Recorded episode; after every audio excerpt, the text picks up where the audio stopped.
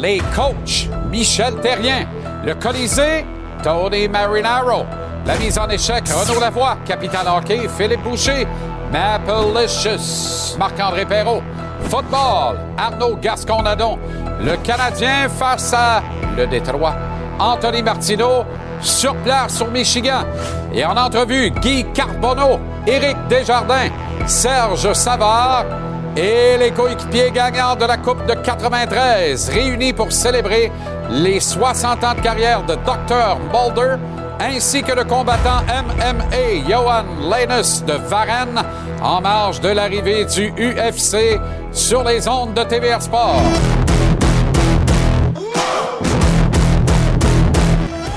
Nous filons sur la neige blanche en ce beau jour de dimanche. À travers les sapins verts, c'est l'hiver, c'est l'hiver, c'est l'hiver. Oups, faussé à la fin. Euh, imitation presque réussie de Pierre Lalande. Comment allez-vous? Très heureux de vous retrouver. Je vous présente mon hommage à Brandon Gallagher, Michael Pezzetta et Thomas Plecanette. Je travaillerai en col roulé ce soir. Bravo à tous ces joueurs du hockey qui font fi des colibets et autres malversations douteuses des larrés moqueurs de la terre et qui décident de porter le protège-cou. Ça prenait un mort, on l'a. Peux-tu mettre un protège-cou maintenant? Merci beaucoup. Oh boy, CF Montréal. C'est pas simple tout ça. hein. C'est franchement pas simple. Et en même temps, euh, pour la petite histoire, Hernan Losada ne sera pas de retour la saison prochaine. Ce qui veut dire que Raphaël Doucet va pouvoir se concentrer sur sa tâche de rédacteur en chef euh, de La Poche Bleue. Il n'aura plus à diriger les destinées du CF Montréal. Non, mais séparé à la naissance, là, c'est même pas sérieux. Mais là n'est pas le point. C'était. euh, ben, c'était pas un secret, en fait, mais c'est une nouvelle qui jette personne par terre. Ça n'a jamais vraiment fonctionné, ça n'a jamais vraiment levé. Qu'est-ce qui est venu faire l'Osada, au fond? Olivier Renard est un homme que je respecte au plus haut point. D'ailleurs, chaque fois qu'il parle, j'ai le goût de renouveler mes étiquettes de saison. Puis chaque fois que le club joue, j'ai le goût de les annuler. C'est des mauvaises nouvelles, ça. Mais je les ai pas annulés. Il y a Messi qui s'en vient, c'est ça. Mais quand Olivier Renard parle, je, écoute, j'achèterais un frigo même si j'étais un Esquimau. C'est un vendeur extraordinaire et à la fois, il ne roule pas de cassette et il ne sert pas de bullshit. Il a bien récupéré euh, ce non-retour d'Hernan Losada aujourd'hui. Statistique à l'appui. euh, et c'est correct. Il est tellement brillant, Renard, que j'en suis, il est tellement fin, Renard, devrais-je dire, pas mal plus ça, hein, selon l'expression consacrée, j'en suis à me dire, tabarouette, y a-tu fait exprès? Il savait comment Wilfred Nancy était un coach adoré, adulé de ses joueurs, comment il était charismatique. Se peut-il que le fin renard se soit dit Ça me prend un rebound parce que les joueurs étaient bel et bien mariés et ils sont en peine d'amour avec le départ abrupt de Wilfred Nancy. On va lui mettre un rebound, puis après, on va emmener un vrai candidat un an plus tard. Je dis ça, je dis rien. Là, vous direz, mais quel conspirationniste à la con. Peut-être. C'est pas de la conspiration, de toute façon. C'est une réflexion que je porte à voix haute avec vous autres ce soir. Mais le rebound est parti. On est dû pour une vraie blonde. C'est ça l'affaire. Mais tabarouette que c'est pas simple. Oh là là là là là là, que c'est pas simple. OK. Le Canadien veut tenter de mettre un terme à sa première léthargie de la campagne ce soir face au Détroit. Éviter une cinquième défaites de suite. Mettre une hasardeuse séquence de quatre revers derrière lui. Voilà la mission du CH contre les de nouveaux Red Wings et non plus Dead Wings, bien mal nommés depuis trop d'années. Les Red Wings démontrent énormément de conviction, beaucoup de sérieux dans leur quête de respectabilité sous la gouverne bienveillante de l'icône Stevie Y, Steve Eiserman. Tout de suite, dans la ville du rock and roll de Kiss, la ville d'Eminem et du rap américain, la ville de la Queen du soul, la regrettée Aretha Franklin. Anthony Martineau, comment ça va, Tony? Mes hommages, ça va très bien. Alors, qui l'eût cru? Fallait que ça revienne. Il ne peut pas ne pas garder les buts. Nous sommes encore dans un ménage à trois. Caden Primo au cadastre ce soir. Sincèrement, je ne l'ai pas vu venir. Écoute, il fallait que ça arrive. C'est bien résumé. Il y a trois gardiens et euh, semble-t-il que ben, c'était au tour de Caden dans le contexte actuel de garder les buts. Puis honnêtement, depuis le début du camp d'entraînement, Kaden Primo fait très bien. Le problème, c'est, euh, tu viens de le dire, il y a trois gardiens. Donc, c'est dur d'avoir des minutes de façon régulière et encore plus quand tu portes le nom de Kaden Primo actuellement avec Samuel Montembeau et Jake Allen qui euh, sont clairement devant lui présentement dans la hiérarchie. Euh, ce matin, on a joué au devenette jusqu'à très tard. C'était seulement les extras qui patinaient sur la patinoire. Il y avait Yessi Lonen, Raphaël Harvey-Pinard qui d'ailleurs semblait très confortable. Et on nous a garoché aussi les trois gardiens. Donc, il a fallu attendre à 13 h, euh, moment où on a parlé à Martin Saint-Louis pour euh, se faire confirmer si c'était bel et bien Kaden Primo qui euh, défendrait la cage. Et parlant de Martin Saint-Louis, il nous a parlé un peu des Red Wings, adversaires de ce soir. Red Wings qui sont sixième dans la Ligue nationale au chapitre début marqué, douzième globalement en termes de points récoltés jusqu'ici. Alors, la recette pour battre les Red Wings de Détroit, quelle est-elle? Martin Saint-Louis. C'est une équipe rapide, il amène beaucoup de pression, euh, il va falloir être organisé. Puis, euh, puis cette rapidité-là, mais si tu veux, euh, si tu veux moins affronter leur forecheck, si tu veux moins te défendre, il ben, faut que tu gères la rondelle offensivement. Il faut que tu values la rondelle dans zone offensive, en bas des cercles. faut pas que tu fasses des, des, jeux là, que ça a quasiment marché. Il faut que tu fasses plus de jeux à 100% le résultat. Et boy! Pas sûr qu'il y a l'alignement pour faire des jeux à 100% de résultats. Outre peut-être la remarquable unité de Monahan avec Gallagher et Pearson qui excellent dans l'art d'encabaner l'adversaire en fond de territoire. Qui le ce qu'on appelle le cycling de rondelles. Oui, qui le cru. Bon, maintenant, de l'autre côté, qui dit Red Wings, évidemment, dit Stevie Y, Steve Eiserman, Nikon, le plus grand joueur probablement. Non, il y a eu Gordie il faut le dire, mais l'un des plus grands joueurs à avoir porté euh, cet uniforme des originaux 6 de la Ligue nationale. Mais il faut aussi parler de Dylan Larkin et du Québécois qu'on adore, David Perron, qui dérougit pas bien, bien, qui continue, mine de rien, bon an, mal d'accumuler des points.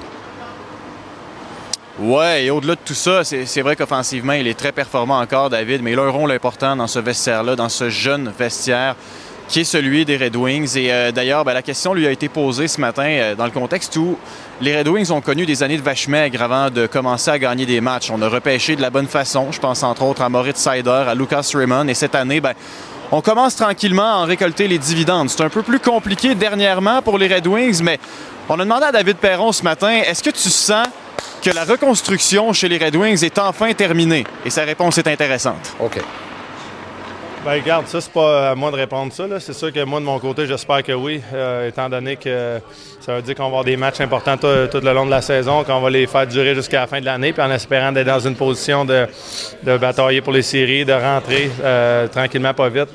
Tu peux faire la, reconstruction euh, pendant plusieurs années, mais si tu fais jamais les séries, si tu fais jamais jamais des, matchs importants, j'ai de la misère avec les organisations qui font ça et ils ne réussissent pas à prendre des, pas vers l'avant, Toujours bon, David Perron, si vous préférez, Guy Rancourt.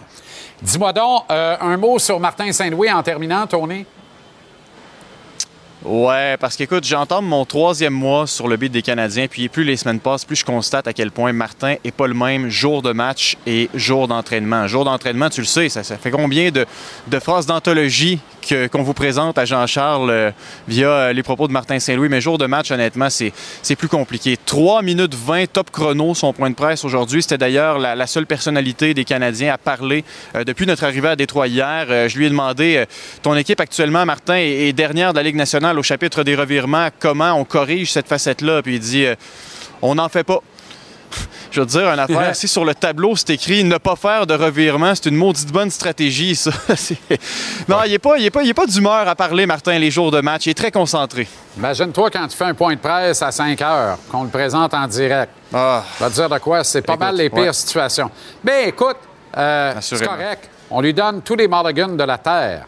Euh, pour le moment. ouais, ouais, ouais. Merci. euh, Ouais, Tony. pour le moment. Puis il On se se- rachète les jours de pratique, donc pour l'instant, ça va. On se reparle tantôt. À tantôt. OK, à tantôt. Dix matchs au programme de la Ligue nationale ce soir, outre celui entre le Canadien et les Red Wings de Détroit. Du nombre de duels entre le Kraken de Seattle et l'Avalanche du euh, Colorado, on vous présente euh, cette rencontre dès 21h à notre antenne et sur TVA Sport direct à 19h. Connor Bedard et les Blackhawks de Chicago visitent le Lightning à Tampa Bay. Hier soir, Claude Giroux et les sénateurs ont profité de leur passage à Toronto pour passer un message clair, démontrer à leurs partisans et surtout au nouveau propriétaire de l'équipe, Michael Andlauer, le sérieux de leur intention de garder DJ Smith derrière leur banc comme entraîneur-chef.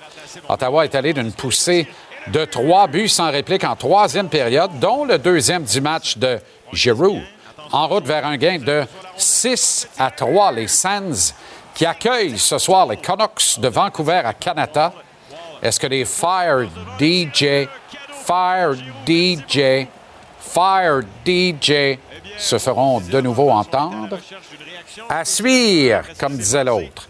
Dans les autres matchs hier, notons la victoire non équivoque, et ça se passait à notre antenne, de 4-1 des Kings de Los Angeles sur les Golden Knights de Vegas, Pinks, notamment. Adam Hill n'a rien pu faire face à la machine des Kings, posée, balancée. Je vous le disais, sept points d'écart entre les deux équipes avant le match, mais deux matchs en main pour les Kings. Tu gagnes les deux matchs, tu es à trois points dans les faits. Là, les deux ont joué un match et l'écart est maintenant de cinq points entre les deux équipes. Les Kings prennent un rythme de croisière qui est très intéressant. Les Golden Knights, on savait qu'ils allaient finir par perdre un match. Ben, ben là, c'est une coupe de matchs. Subitement, c'est un petit peu plus disloqué, mettons ça de même. Et soulignons également la victoire de 4-3 des Panthères de la Floride sur les Caps de Washington. Une paire de buts. Fait du bien, ça, pour le but de Longueuil et Anthony Manta dans la défaite des Caps. Mais, en troisième période, il devient une nouvelle victime d'une rondelle sur le bord de la noix, a reçu euh, à hauteur du chapeau protecteur, dirait mon ami Bergie, une rondelle. euh, et il n'accompagne pas les Caps sur leur voyage à l'étranger. Visiblement, Anthony a été victime d'une commotion cérébrale. Visiblement, pas de confirmation de l'équipe, visiblement. C'est moi qui l'avance. Euh, par contre, à Jersey, on l'a dit, hein, c'est l'épaule, Jack Hughes. Et c'est week to week, donc d'une semaine à l'autre. Fait mal à mon pouce, ça. Probablement au vôtre aussi. Oh boy, triste publication sur les réseaux sociaux dans les dernières heures. En images et en son, l'arrestation musclée d'Alex Galchenyuk en Arizona. All your kids, all your wives, all your daughters will die. I'll make sure of that. Fou raide. Fou raide. Voilà qui explique tout le mal qui habite ce kid rempli de talent, mais qui a choisi de ne pas écouter les bonnes personnes, visiblement, et qui a pris de bien mauvais chemins. Lors de cette arrestation, il était accompagné de son père, pouvez-vous croire? Ça va très, très bien. Moi, là, j'ai envie ce soir de- de- d'envoyer un peu de lumière à ce kid-là. Je pense qu'il en a besoin. Moi, je, veux qu'on se rappelle ensemble euh, le Galchenyuk ému aux larmes dans le bureau de Marc Bergevin et Michel Terrien. Je vais en parler à Michel tantôt, d'ailleurs, qui sera avec nous pour sa rubrique Les coachs vers 6h10, 6h15. Il avait 18 ans à peine, Galchenyuk, convoqué dans le bureau par le directeur général et l'entraîneur-chef, gêné, gêné, gêné, longé, longé mur.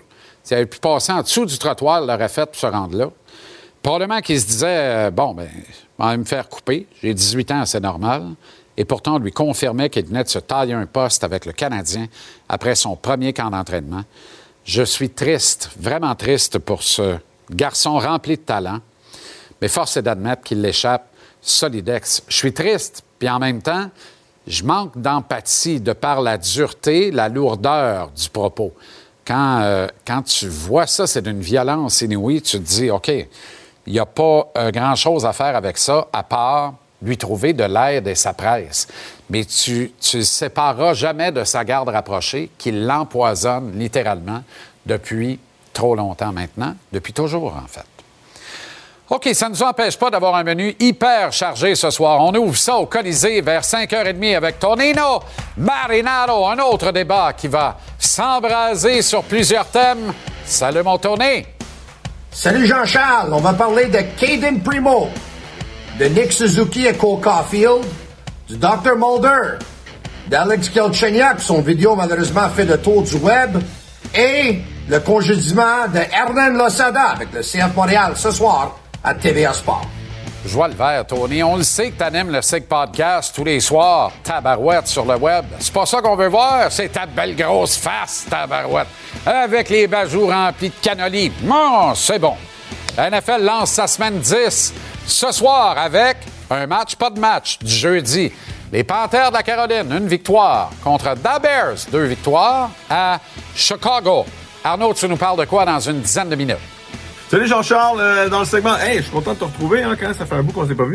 Bon. Euh, ben écoute, euh, pour ce soir, le segment de football, euh, on va on va regarder un petit peu le portrait de la NFL encore sous une facette de l'investissement et des marchés boursiers. Donc on l'a déjà fait, on va le refaire, voir si ça a changé un peu ou on est encore un petit peu à la même place. Je vais te parler de Kyler Murray, je vais te parler de Bill Belichick, je vais te parler aussi des Tiger Cats et de Chris Edwards qui est suspendu pendant trois matchs. La finale de l'Est des Alouettes qui s'en vient aussi, on va en parler. Euh, j'ai du vidéo aussi des Ravens, de la défensive des Ravens. Je te parle de Josh Dobbs aussi. Quand même un bon segment ce soir. Wow, du stock, on se garde du temps. Mapalicious, ooh, ooh, ooh. Pas capable d'arrêter de la chanter quand je commence à la chanter. Mapper et sa thème dans la troisième demi-heure de l'émission. Salut mon chum.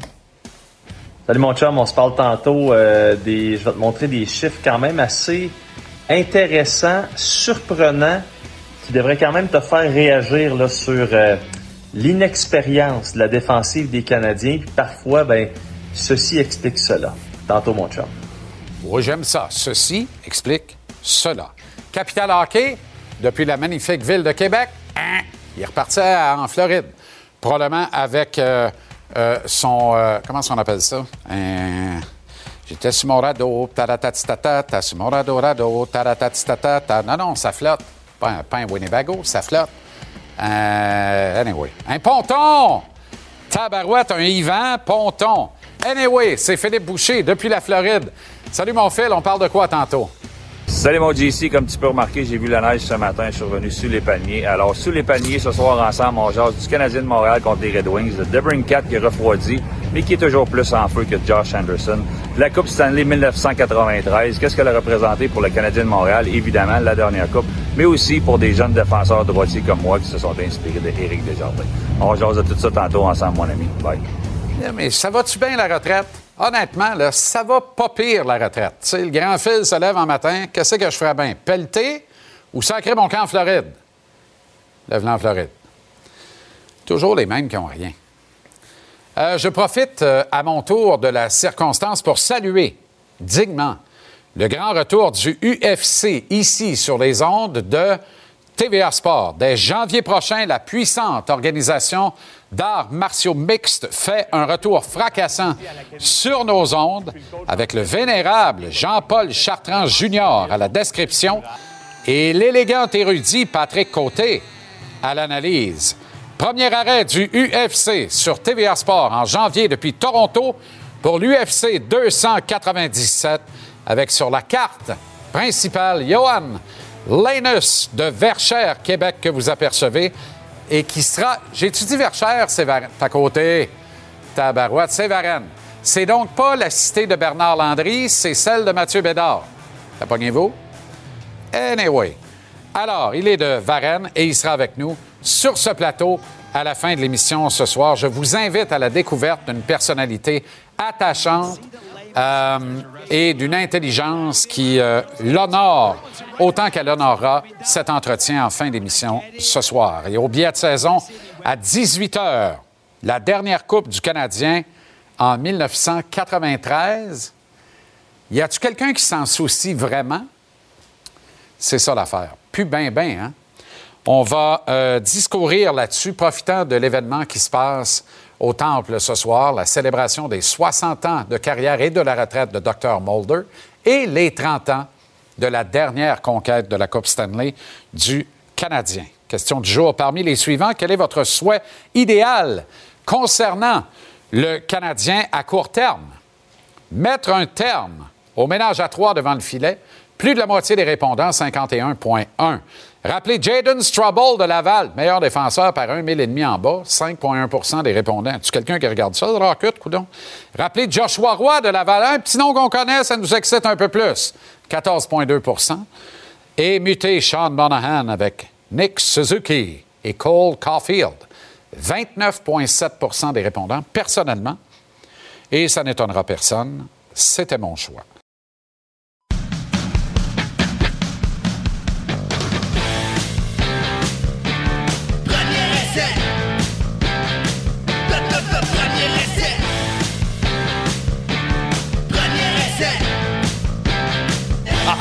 Premier essai, Arnaud. Arnaud Gascon-Nadon. Ce garçon me fait bien rire. Bon. Ça toi, va, aussi, toi aussi, tu me fais bien rire. C'est réciproque. Si, euh, on Tu m'as dit- manqué, là. T'étais, c'est mardi que t'étais pas là, hein? Ouais, câlin. C'est ça. Allez, go. Je te l'ai dit ça. tantôt, là. Parfait. Je suis venu vite entre la vidéo de tantôt puis là. Pardon, dis pas ça comme ça. Ah, OK, c'est vrai. OK. OK.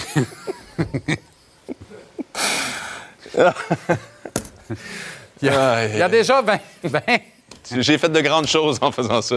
comme Tony. Oui. 60 secondes, deux enfants. Oui, exact. Qui dit mieux? Exact. Pas son épouse, en tout cas. Une chance qu'il n'y avait pas des Google Reviews. Merci. 25 000 billets vendus pour la finale de l'Est à Toronto à BMO Fields. Oui. Hey, ça va faire du bien, les Argos, avec du monde dans les estrades. Il n'y a jamais un calvasse de chat là. Exact. C'est gênant, Toronto. Un Euh, club si bon que ça, ouais. personne derrière eux. Ouais, c'est un beau saut à part ça.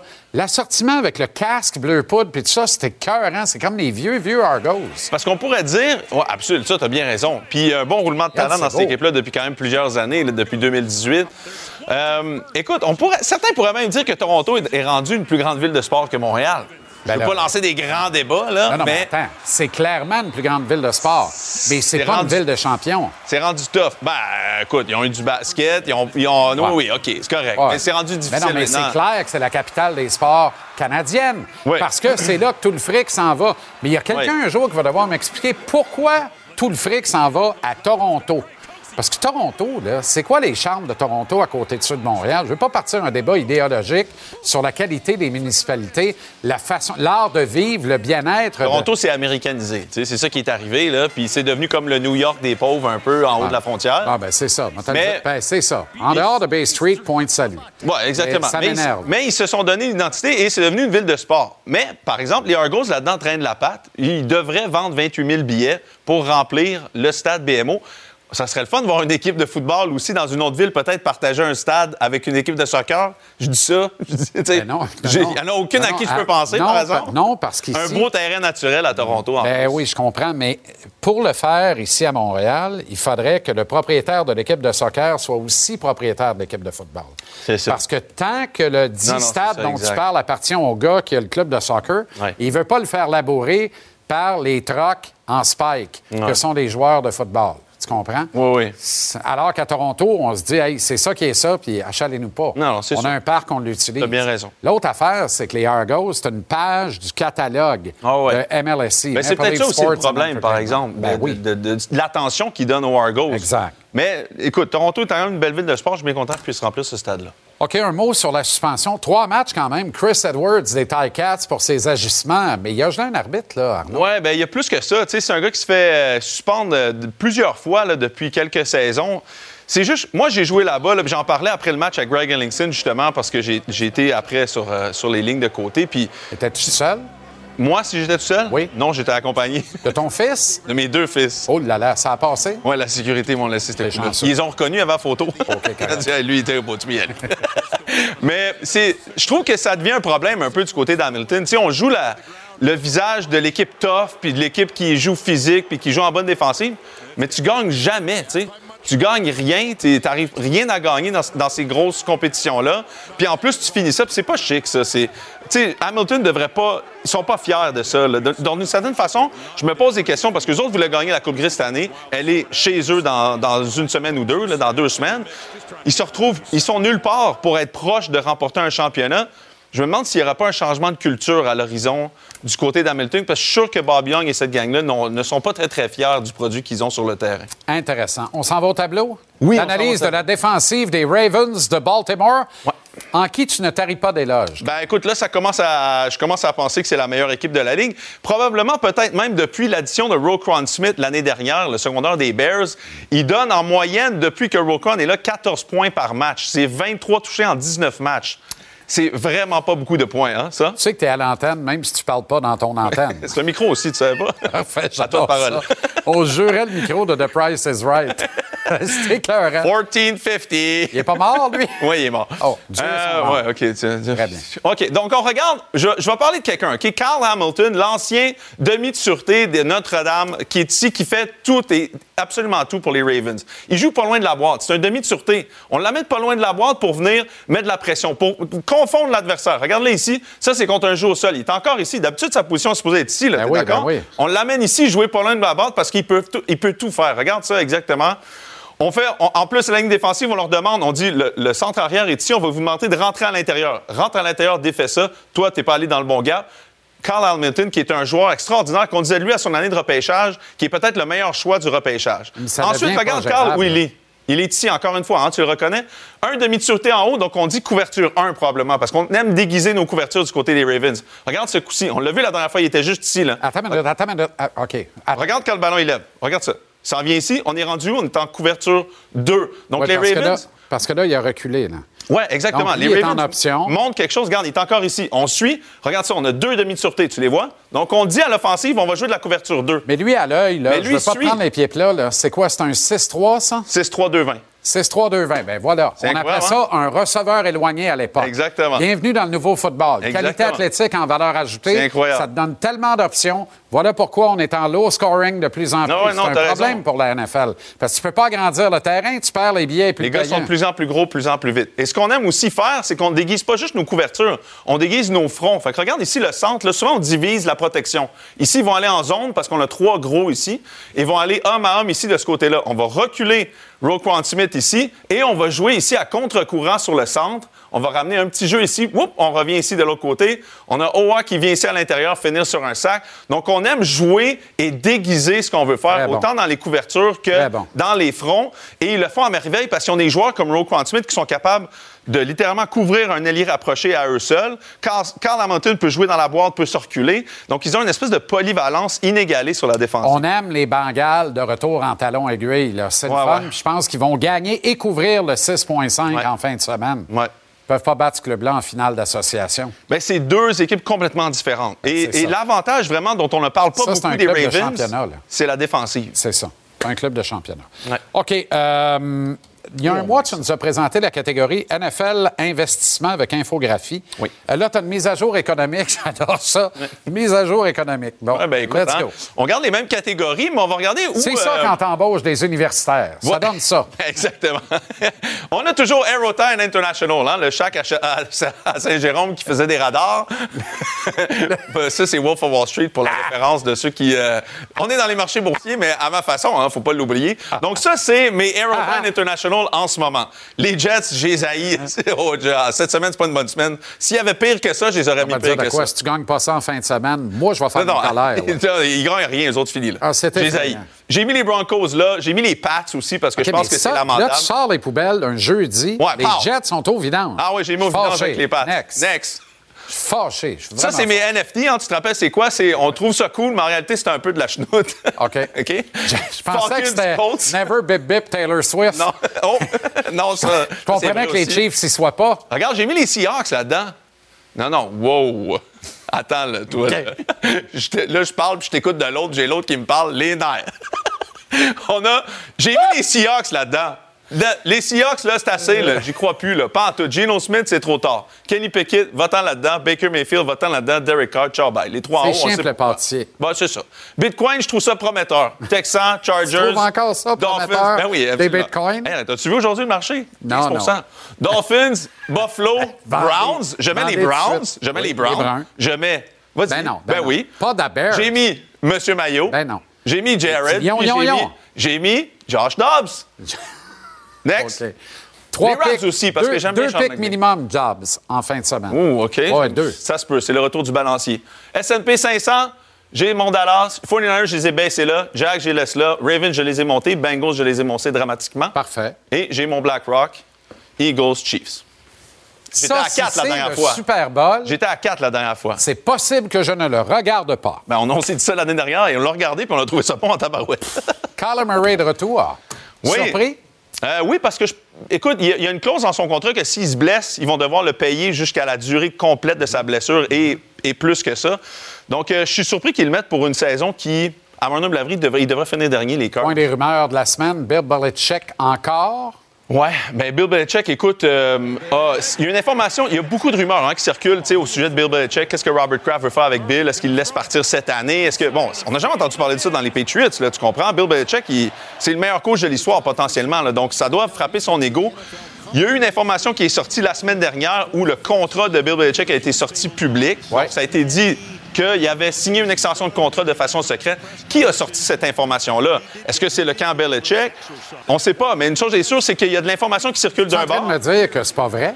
Non, ce que je suis en train de dire, c'est que Bill sort en disant Regarde, j'ai signé une extension de contrat, puis ça a coûté cher. Voulez-vous Ouais. les chiffres? Je vais vous les envoyer. Ouais. Si on me met dehors, moi, cette année, ils vont me Ouais. payer la durée de mon contrat. Je sortirai pas là avec une statue, puis merci, bonsoir, Mike Vrabel vient te bonsoir. remplacer. Là, fait que je pense qu'il y a une Non, mais espèce de Robert Kraft payé Bill Belichick, là, quand bien même il donnerait 12 par année pendant 6 ans. Ben, moi, c'est ce que je pense. C'est ce que je pense. grave. Mais je, je pense que Bill, là-dedans, a son ego aussi. Tu sais, on l'a entendu avec Tom, on l'a entendu avec Robert Kraft aussi. Bill, c'est beaucoup de l'ego. C'est surprenant quand même. De... Bill, ce n'est que une montagne d'ego, Ouais. sauf quand le match commence. On a, demain, manquez pas ça, je vais avoir un bon clip. T'as pas pogné, là, encore. Là. Ah, on l'a-tu le clip? Non, non, mais tu l'as pas pogné. là. Attends, vas-y, répète, excuse. Bill, ce n'est qu'une montagne d'ego, Oui. sauf quand le match commence. Et c'est parfait, ça. Ouais. C'est ce qui fait qu'il est le plus Ouais, grand ouais. coach T'as l'histoire. bien raison. Bien raison. Ça- il ne laisse pas paraître ça pendant que le match commence. Non, il s'oublie littéralement pour la cause de l'équipe. Chemin faisant, il gagne quand il y a les chevaux. Absolument. Clip de qui, là, au fait? De Bill. Regarde. que. Quand je te dis qu'il y a, y y une guerre d'informations, on me dit clip, je pense à Mitsu. ça, c'est une- ça, c'est un clip qui a été libéré aujourd'hui ou hier, je pense, de Bill. Personne ne sait il est où. Ben voyons, c'est? En chess, dans un endroit. Arrête, C'est un bungalow. Il est sur le perron d'un bungalow. On Qu'est-ce sait- qu'il il, il sent les doigts aussi. Regarde, là, il sent les doigts, le gars. Hey. on se Oh demande, il sort de où? Ben, il est en boisson. Mais il est où? Il n'a pas l'air à jeun. Est-ce que tu penses que c'est en... Moi, je pense pas que c'est en ce moment. Il aurait fait froid. Et ça, c'est clairement dans la. Ben non, c'est en Nouvelle-Angleterre. Clairement, c'est en Mais Nouvelle-Angleterre. ça, tu penses que c'est la maison à dit- Bill? Ben non, Ou il sort la- de chez Ben quelqu'un? c'est pas ça. Si ça, c'est sa maison, il est vraiment ordinaire. C'est ça, il pensais. fait que c'est pas chez eux. Non, non, on est dans un quartier de Boston, là. Mais qu'est-ce qu'il fait en chess à sortir Ben de là, même? rendu là, écoute-moi bien, là. Euh, il s'en Il- va pas chercher ses clés de char, lui, là. là- ni pisser d'un là. Puis Bill, alors, c'est pas en saison de football parce qu'il est pas là. Tu sais, quand, le- quand il y a de la lumière dehors, Bill est au bureau. Là. Il y a de la joie. C'est intéressant comme vidéo, hein? Fille de joie. Fait qu'on se demande, ça sort de où? Fille de joie. C'est ça. C'est effrayant ce que tu fais à la réputation de Bill Belichick sur ce plateau. Reviens demain quand même.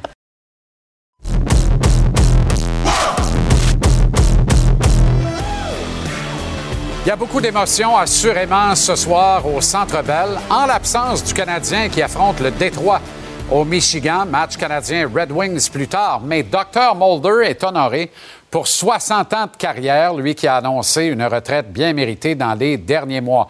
60 ans de carrière pour Dr. Mulder. La moitié de celle-ci, les 30 dernières, sans conquête de la Coupe Stanley, la dernière remontant à 1993, et on a eu la géniale idée de réunir tous ceux qui étaient disponibles et qui ont gagné cette Coupe Stanley de 1993 autour de Dr. Mulder. On se rend immédiatement sur place, rejoindre le capitaine Guy Carbonneau et le directeur général Serge Savard. Messieurs, comment allez-vous? Ça va très bien, JC. Ça va bien, ça va bien. Mais là, tu, tu parles à deux joueurs défensifs. Là. Tu ne parles pas d'offensive avec nous autres. Là. Peut-être tantôt. Peut-être tantôt. Je suis curieux de vous entendre sur l'attaque. D'abord, euh, Carbo, c'est un vrai honneur. Bienvenue à, à TVR Sport. Tu sais, Permets-moi de le préciser. C'est le fun que tu prennes le temps pour nous ce soir. Je l'apprécie beaucoup. Euh, bon, hey, 30 ans. Ce matin, là, sérieux, là, quand j'ai j'ai vu ça apparaître sur mon fil, puis là, on a eu une, une petite rencontre de production. 30 ans sans Coupe Stanley. Je veux vous entendre d'abord sur la simple question. C'est beaucoup trop 30 ans sans Coupe Stanley à Montréal. Vrai ou faux, les gars?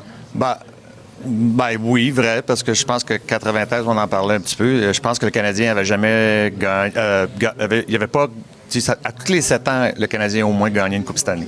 Alors, euh, celle-là, ça fait 30 ans, mais euh, on m'a posé la question après, en 2003, ça faisait 10 ans déjà, puis je trouvais ça long.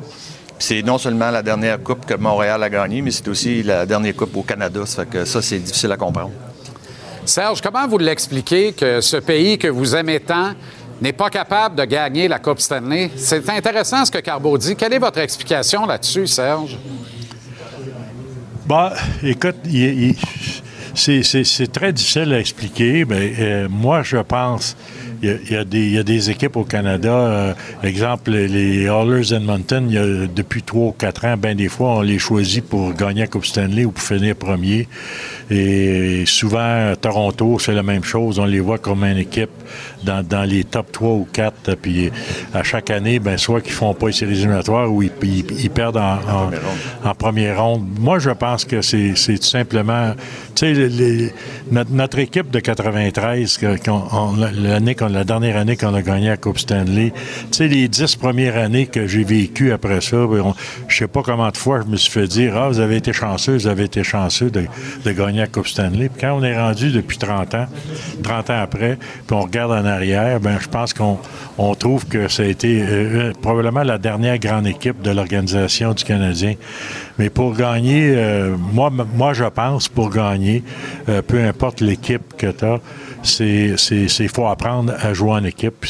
C'est surtout ça que les grandes équipes oublient. À chaque fois que tu oublies que tu peux pas rien faire sans l'équipe, et c'est ça que cette- l'équipe de 93 a réellement est devenue une équipe imbattable.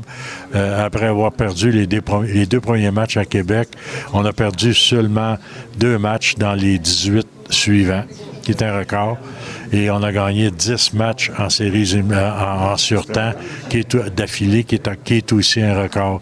Alors, ça, ça gang de, gars-là qu'on a tous vu hier soir, puis tout le monde, c'était comme si on, on, s'était jamais laissé. Euh, C'était un groupe qui s'aimait beaucoup. Puis de plus en plus, quand tu regardes ces gars-là, tu comprends pourquoi l'équipe a gagné. Puis on avait des bons joueurs à toutes les positions. Un, gardien de but extraordinaire. On avait euh, quatre gars en- entre 80 et 100 points. Euh, on avait euh, euh, une équipe qui, tra- qui, était, qui était capable de jouer défensivement. On a le gars ici à ma droite qui est au temple de la renommée. C'est rare que tu vas avoir un, un gars qui a dédié sa carrière euh, du, co- du- sur le jeu défensif qui est au temple de la renommée. Ben, le Canadien, on, on a deux. On a lui et Bob Gainé. Et ça te donne l'importance qu'on a toujours donnée euh, au, au jeu défensif. Carbo, euh, raconte à mes trois fils et aux fils de tous ceux et celles à l'écoute qui n'ont pas vécu cette conquête-là. Le plus vieux de mes garçons, je l'avais d'un bras quand la Coupe est sortie. Il y avait deux mois. Euh, fait que tu te doutes bien qu'il s'en rappelle pas. Raconte, parce que quand on parle de la Coupe de 93, on, on pense tout de suite à Patrick qui s'en va à Disney World hein, avec la Coupe à bout de bras.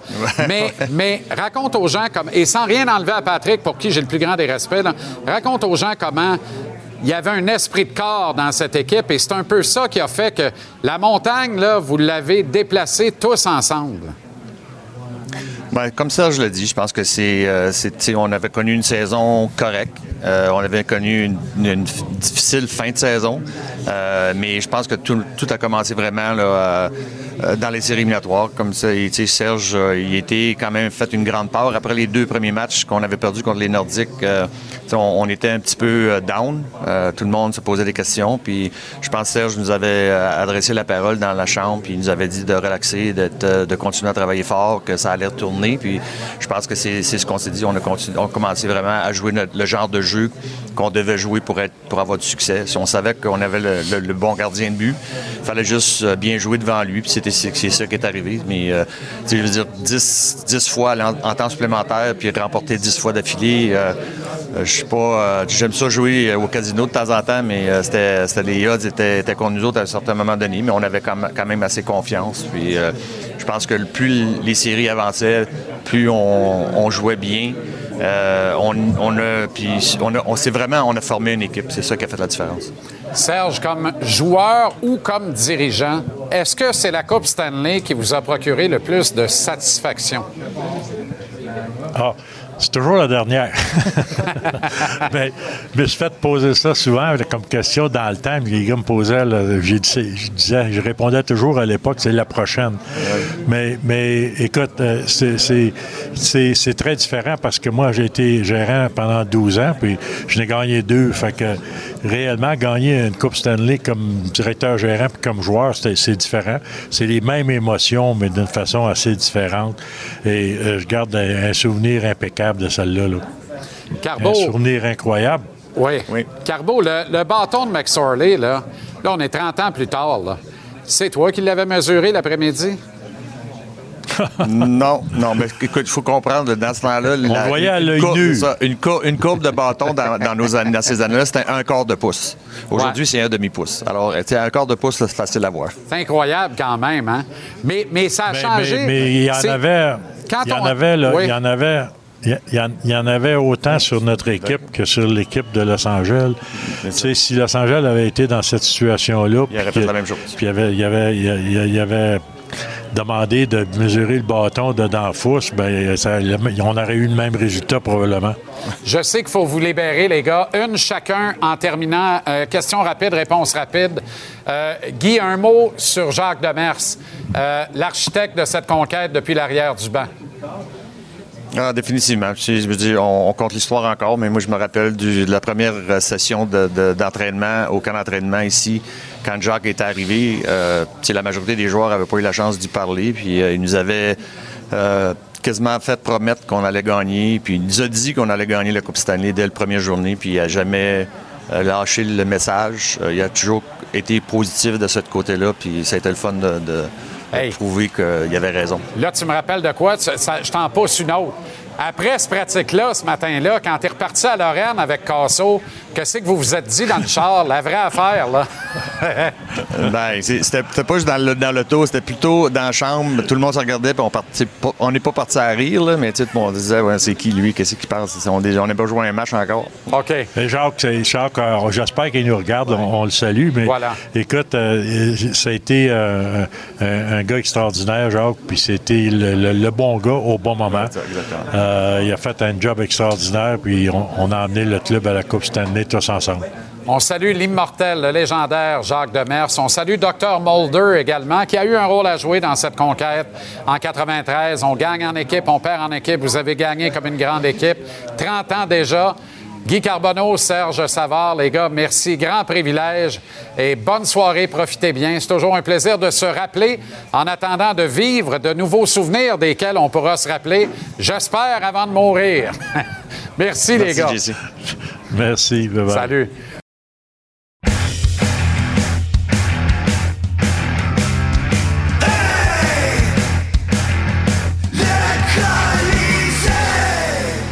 Tonino Marinaro, le Colisée, comment ça va, Tony? Ça va très bien, merci. Excellent. L'as-tu vu venir, Primo, dans le net ce soir?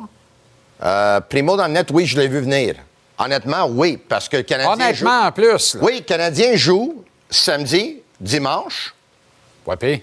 Ensuite, mardi, dont trois matchs en quatre soirs, trois matchs en quatre soirs, quatre matchs en six soirs. Excuse-moi, excuse-moi. Samedi, oui, oui, Boston, oui, dimanche, Vancouver. Tout le monde joue des dos à dos dans la Ligue nationale. Puis tout le monde n'a mais- pas trois gardiens de but pour faire la job. Mais ils ont trois gardiens but, puis ils vont jouer, me semble, trois dans quatre, quatre en six, cinq en huit ou quelque chose Est-ce que tu n'as pas l'impression qu'encore une fois, on envoie Primo dans une mission impossible contre un club nettement meilleur que le CH, on le voit? Non. Et sur une séquence de quatre défaites de suite. Non, je vois pas ça de même, parce que pas mal n'importe qui, quand il va jouer, il va être pas mal meilleur que le Canadien, à part les Sharks de San Jose. Là. Voici une Mais observation le Canadien, c'est pas l'Union soviétique. Là. Ils sont, ils sont qui, là, Canadiens? Détends-toi, là. L'Union soviétique. Mais là, David Savard est blessé. Kirby Doc il est blessé. Déjà, c'était le Paraît que Mike Matheson est blessé. passée. Mike Matheson n'est pas à 100% Caulfield, il a un but dans ses derniers huit matchs. Euh, Ils n'ont pas d'alliés pour ce premier trio-là.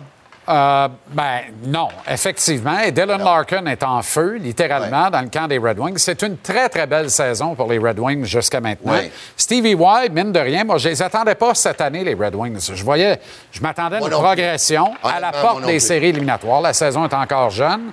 Mais si ça casse pas, et il semble y avoir du bon, l'importance du bon leadership, quand Kent Hughes Ouais. disait ça prend des têtes grises aussi, David Perron se profile vraiment comme un Ouais. excellent leader dans ouais. vestiaire de la Ligue nationale de hockey. Honnêtement, je pensais que les Red Wings auraient fini dernier dans la division. Moi, je pensais que le Canadien lutterait avec les Wings pour Mais le dernier ça. rang de la division Mais aussi. c'est ça. J'étais à la même place que toi Non, là-dessus. je me suis trompé. À date, je me suis trompé. Fait que le Canadien va lutter avec lui-même pour finir dernier. Ça devrait marcher. Je n'ai pas de problème quand je me trompe. là. Je peux pas avoir raison tout le temps. là. Mais je pense que tu as un peu de problème quand tu te trompes, justement. là. On dirait que ça Ah ouais. ça te fait pas de te tromper. T'es pas Non, né non, pour te tromper. toi. Ça arrive, ça arrive. Ah, OK.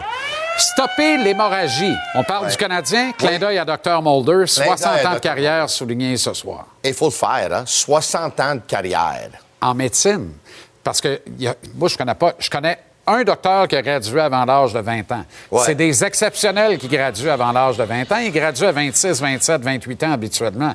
60 ans de carrière. Excuse-moi. Ça serait le fun, moi puis toi, 60 ans ici à TVA Sport. Tabarouette. Tant- Tente-moi pas trop. Hey, ça Oups, notre réalisateur dit qu'il part à la retraite dès demain. OK. Il veut pas vivre ça. Évidemment, félicitations à lui pour une très, très grande carrière. Le Canadien a été pendant longtemps l'envie de tous les clubs dans la Ligue nationale au niveau de euh, leurs médecins. Puis, tu sais, quand il y a des cas traumatiques, là. Comment ça vu, s'appelle? là, Ben oui, euh, McCleary. On se rappelle le tir de Mc- McCleary, Trent le tir de. Chris Terrien. Tir de Chris Terrien Ouais. en plein week-end du Super Bowl. Il a failli trouver la mort, McCleary, pour vrai. N'eût été l'intervention rapide et efficace. Ça arrive à McCleary. Qu'est-ce qui arrive à McCleary? Puis qu'est-ce qui est arrivé à Max Pacioretty? Dans un autre aréna. Non, plutôt McCleary. McCleary, là, vraiment, là. La blessure de McCleary, une autre aréna, je suis pas sûr. Euh, Donald Odette, Donald qui se fait Odette, lacérer oui, l'avant-bras également. chose, ouais, On se rappelle ouais. qu'il y a eu une intervention très rapide. Oui, oui, oui. Félicitations pour une grande carrière. Est-ce qu'il est temps de réfléchir à séparer Nick Suzuki et Cole Caulfield? Moi, je t'avais dit que j'aimerais voir Suzuki, Caulfield puis Slavkovski sur le premier trio pour minimum 10 matchs comme échantillon. Tu n'as jamais dit ça. Mais à un moment donné, les autres équipes préparent pour arrêter Caulfield. Puis avec la blessure de Doc, là, eux autres disent là, si on arrête Suzuki, Caulfield, on bat le Canadien. À un moment donné, il va falloir peut-être y penser. S'il y a combien de buts courts dans les derniers huit matchs? Trouver, où trouver l'allié qui va faire en sorte que on, on va essayer de battre le Canadien en n'étant pas capable d'arrêter le trio? Oui, mais pour l'instant, peut-être cet allié-là, il n'est pas ici. C'est Sean Monahan. Mais si tu. Oui, mais, pour- mais il va tellement bien au centre, puis Newark va pas bien au centre, donc c'est pour ça qu'il le laisse là. là. Ben oui, mais là, ben c'est ça. Newark, va falloir qu'on commence à en parler d'ailleurs. Oui. Parce qu'il n'y a personne qui en parle. Tu sais pourquoi personne n'en parle? Quand il a signé son contrat, je disais, Ouais. à ce prix-là, personne ne va jamais l'embêter. Fait Ouais. que c'est le deal parfait parce que il ne dérangera pas personne. Non. S'il gagnait 4 millions et demi par année, Ouais. Aurait été le sujet de la semaine. Le sujet depuis les quatre défaites du Canadien. Parce que la vérité, il n'est plus là pantoute. Il est ordinaire. Ouais. Il n'est pas capable de respecter aucune assignation défensivement. Il coûte très cher à l'équipe et il ne produit pas du tout en Il attaque. arrache avec les mises en jeu. Et ça, au cercle des mises Ça, en jeu, c'est le pire. C'est le pire, puis si t'as pas la rondelle, ton trio, évidemment, t'es dans Mais là, si tu laisses Monahan au centre, là, c'est fini mes enjeux, New York. Là. Tu Non, mais à un moment donné, tu, tu peux certainement mettre Caulfield sur un autre trio de temps en temps Moi, pour ce voir que je comment pense, ça va là- avant de prendre une décision. Moi, je pense que si tu enlèves Monahan à Pearson et Gallagher pour mettre Dvorak là, tu pas nécessairement dans le trouble. En tout cas, je voudrais qu'on le laissait. Ben, le je pense que tu seras pas qui? dans le trouble. Et tu mutes Monahan à la place de Newhook. Ça, ça presse. Puis peut-être essayer Newhook à droite de Suzuki et Caulfield, mais je doute que ce Ouais, soit ouais. la solution. Ouais. Je doute que ce soit la solution. OK. Alex Galchenyuk. Sinistre vidéo, triste fin pour un si beau talent que je me rappelle avoir vu pleurer dans le bureau de Marc Bergevin et euh, Michel Terrien quand on l'avait confirmé à 18 ans. Tu te rappelles de ça? Oui, mais je me rappelle, oui, oui, oui, quand on l'a fait rentrer dans le bureau, puis on dit, euh, tu, tu vas Ben oui. être notre alignement, puis il était bien content, puis on a dit, on t'a vu jouer junior, puis lui avait dit, oui, le match que tu m'as vu jouer, j'ai pas bien joué. Moi, je vais te dire quelque chose, là. Aujourd'hui, là, j'ai pensé, j'ai pensé, j'ai pensé, j'ai pensé. Est-ce que je partage cette, revenu, euh, cette, cette vidéo-là juste pour faire un simple commentaire? Et je ne l'ai pas partagé encore tellement j'ai honte. C'est une vidéo qui me fait tellement pitié. Les choses qu'il a dit,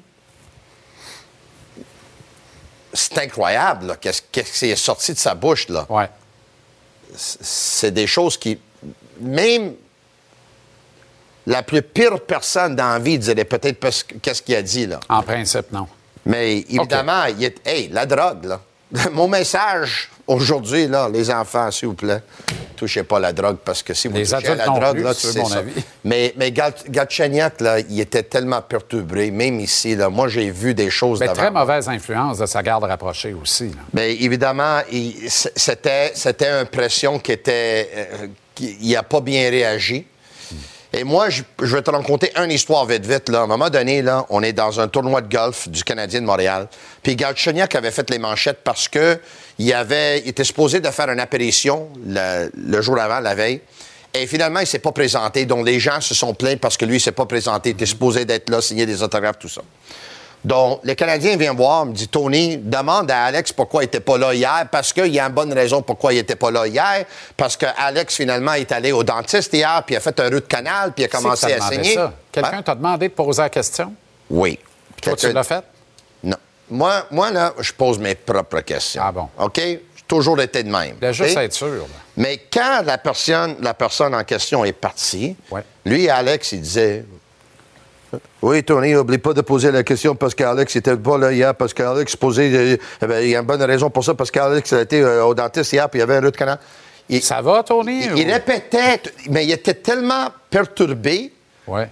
Il y a pas te- il- ça lui dérangeait tellement qu'il de- il se devait de, de s'expliquer. Mais non, mais à Montréal, arrête, là. Arrête, là. C'est comme le gars qui fourre une volée puis qu'après ça, il est repentant. Quand tu finis d'être repentant, on est tanné que tu sois repentant. Soigne-toi puis soigne-toi pour vrai. C'est trop facile, là.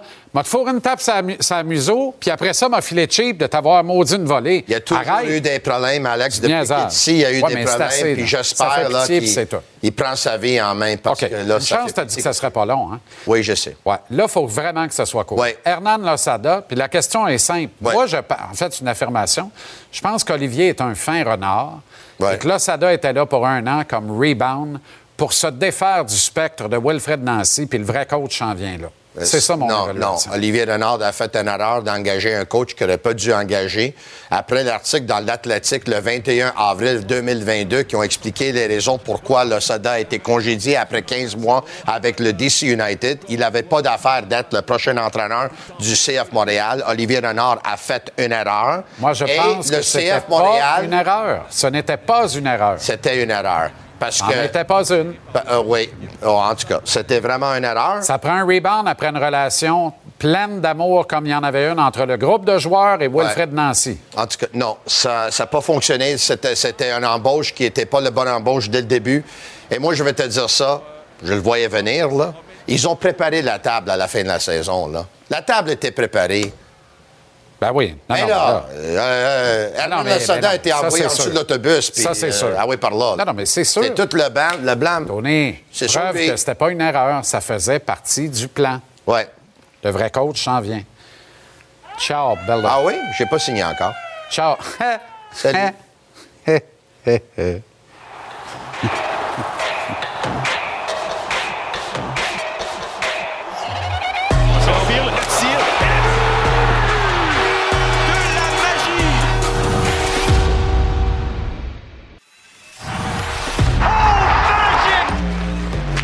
But! David Pasternak et le but!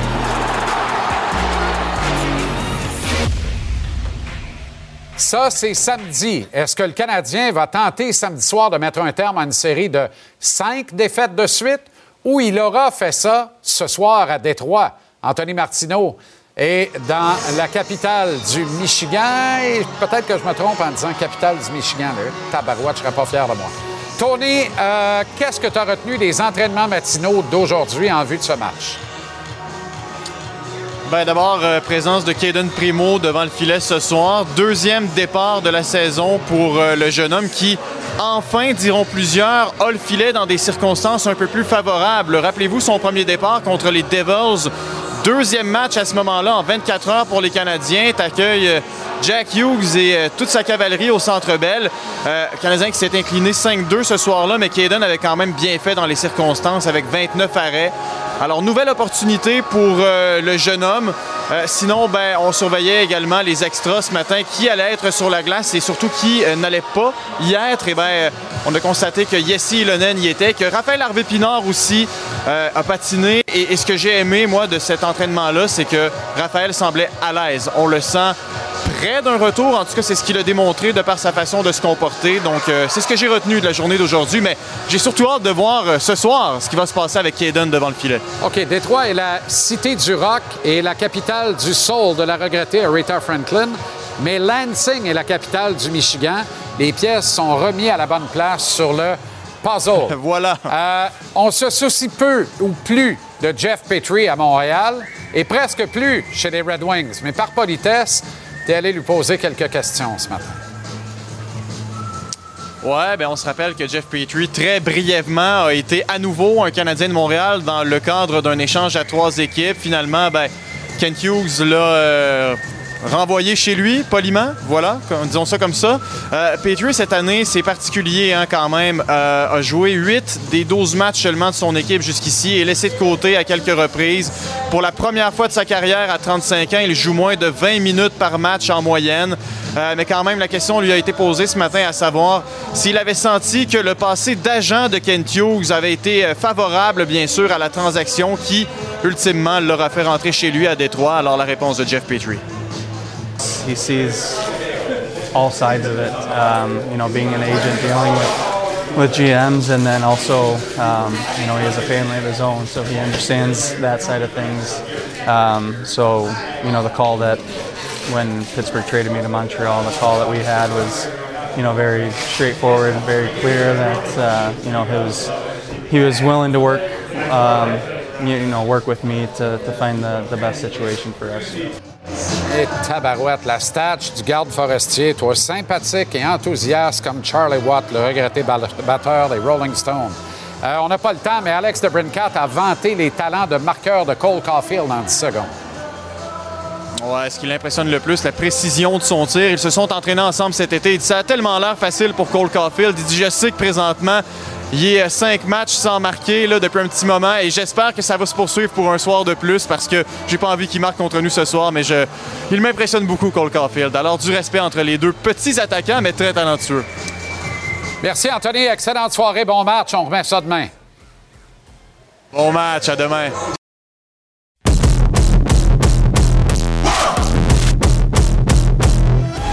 Le Canadien a maintenant passé 30 ans sans convoquer ses partisans à un défilé de la Coupe Stanley dans les rues de Montréal. Je sais que vous êtes une maudite gang à l'écoute qui ne comprenait pas ce que je suis en train de dire là, mais vous allez le voir en image, il y a rien que ça de vrai. Mes respects à Parade du Père Noël et tous les autres défilés de l'année. Mais ça, c'était sensationnel. La Ligue nationale est plus équilibrée que jamais, c'est vrai. Il y a 32 clubs maintenant, c'est vrai, et tout. Mais la compétition relevée n'empêche pas les Yankees de New York de se frayer un chemin en série de championnat avec régularité dans un sport qui admet pourtant bien moins d'équipes à son gros tournoi d'automne. Les Yankees, c'est sept séries mondiales depuis la dernière conquête du Canadien. Cinq fois, ils en sont sortis gagnants. Sept fois en série mondiale, cinq fois champion. Et Montréal, pendant ce temps, zéro. Dans la NFL, les grands clubs, Dallas, les Giants de New York, les New York Football Giants, les San Francisco 49ers, les Patriots, les Steelers. Ils ont tous soulevé le trophée Vince Lombardi. à au moins deux reprises depuis 93, les Patriots à six reprises. Mon point ici, c'est que la parité de Gary Bettman a le dos ben trop large à mon goût. Mon point, c'est que d'invoquer plus que évoquer la parité, le nombre croissant d'équipes pour expliquer la disette du Canadien, c'est mince. Il y a là un raccourci intellectuel qui ne permet pas aux partisans de se faire une juste tête de la situation. Je vous parle de ça ce soir parce que Dr. Mulder est célébré au Centre Bell après une brillante carrière de 60 ans. La célébration se tient alors que le Canadien dispute un match à l'étranger. Ça, c'est plutôt weird, mais bon, c'est pas moi qui est boss. Autour de Dr. Mulder, on a réuni des gagnants de la dernière Coupe du Canadien en 93. Excellent flash. Des gars avec beaucoup moins de cheveux pour la plupart, aucun de sa couleur d'origine, sauf ceux qui utilisent peut-être à outrance le colorant pour hommes seulement, mais ça aussi, c'est une autre histoire. La présence du Canadien en finale de la Coupe Stanley pandémique de 2021 a été la seule de l'équipe depuis la grande conquête de 93. C'est triste. Triste parce que le Canadien nous a trop souvent donné l'impression depuis 30 ans d'être partie prenante de la parade sans jamais vouloir en être le meneur ou le clou du défilé. Autrement dit, dans une parade du temps des fêtes, le Canadien est heureux d'être le char allégorique du quartier des Estrantes ou le corps de tambour éclairant les mariniers et marinières du lac mégantique, mais n'a pas l'air intéressé d'être le vrai truc, le chariot du Père Noël, le seul char qui émerveille grands et petits, ou dans ce cas-ci, petits et grands. Je veux aucunement profiter de la réunion festive de ce soir au Centre Bell pour cracher dans la soupe. Dr. Mulder a une carrière de champion, mérite que les derniers champions qu'il ait soignés soient autour de lui ce soir à l'occasion de cette soirée. Ces gars ont sué sang et eau pour soulever la Coupe Stanley. Ils ont fait notre fierté, ils ont été notre grande passion. Ce qu'ils nous ont fait vivre, c'est inoubliable, c'est immortel. Toutefois, je tiens à profiter de l'occasion pour rappeler que de grand plan en grand plan, il serait temps que depuis la tête de la pyramide de pouvoir du Canadien, qu'il y ait un sentiment d'urgence qui survienne. Pas celui de tout chambouler pour gagner le printemps qui s'en vient. C'est pas ça que je dis, mais un sentiment d'urgence tranquille. Le genre de ceux qui rappellent que chaque geste posé par la direction hockey en place va devoir conduire à des résultats significatifs, ça glace que ce qui se construit un mouvement de personnel à la fois va devoir se traduire par des présences récurrentes en série de fin de saison et évidemment, idéalement, alors que Carbo, Casso puis les autres vont être encore vivants, par un défilé des champions dans les rues de Montréal où il y aura un char hommage à la Coupe de 93. La rumeur dit que le Canadien songe à peut-être devenir son propre diffuseur de matchs, à streamer ses propres rencontres en les vendant par abonnement ou à la carte. Le Canadien est plus fort que la police et le gouvernement au Québec. Il peut certainement rêver de s'occuper de son propre message puis de ses propres affaires tout seul. Mais si ça devait devenir le cas, et puis que ce projet d'autoproduction de ces matchs par le CH devait se concrétiser, moi, je veux être le petit moineau sur le cadre de la fenêtre du bureau de Jeff Molson quand ces hommes de hockey vont refuser d'évoquer le mot en paix et vont vanter les mérites de leur grand plan, tandis que les abonnements vont chuter, puis que les partisans vont se plaindre de devoir payer pour avoir accès à des matchs à la carte qu'ils vont considérer comme étant soporifiques, somnifères et plates, parce que c'est ce qui rime avec défaite à un moment donné, n'en déplaise aux remarquables séquences de Caulfield et des autres. Tout à coup, il y a fort à parier que le grand plan, on va le pogner, on va le mettre dans des chiqueteuses sur un moyen temps.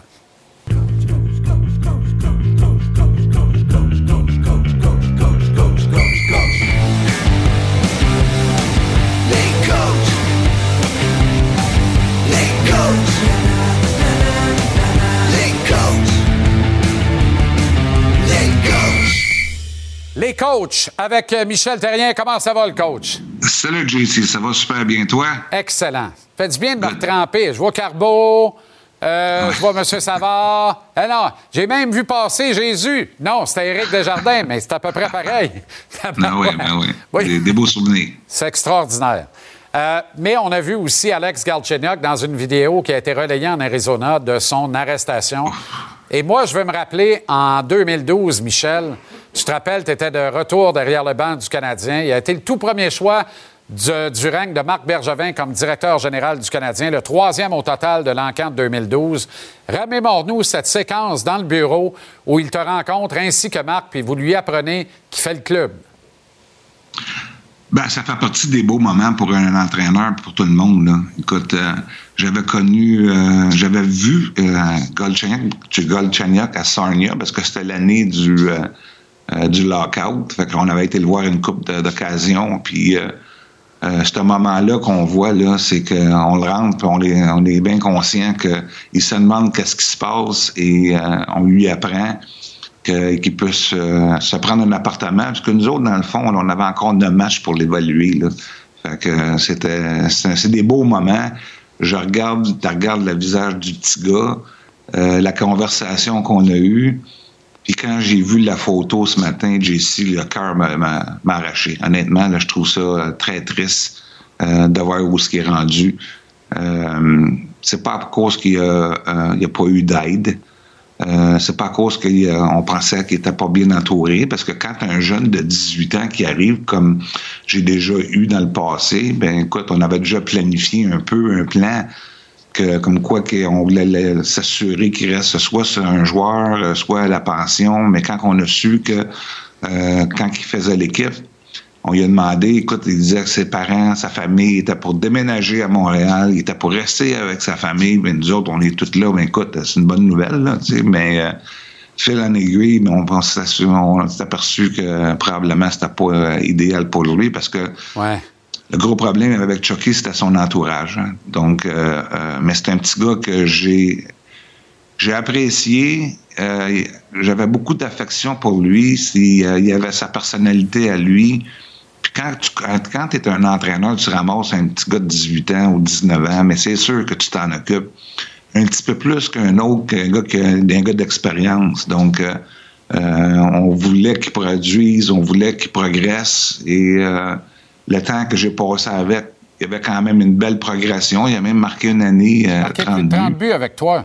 Ouais, écoute, puis c'est un gars qui était aimé de ses coéquipiers, mais qui, malheureusement, l'entourage.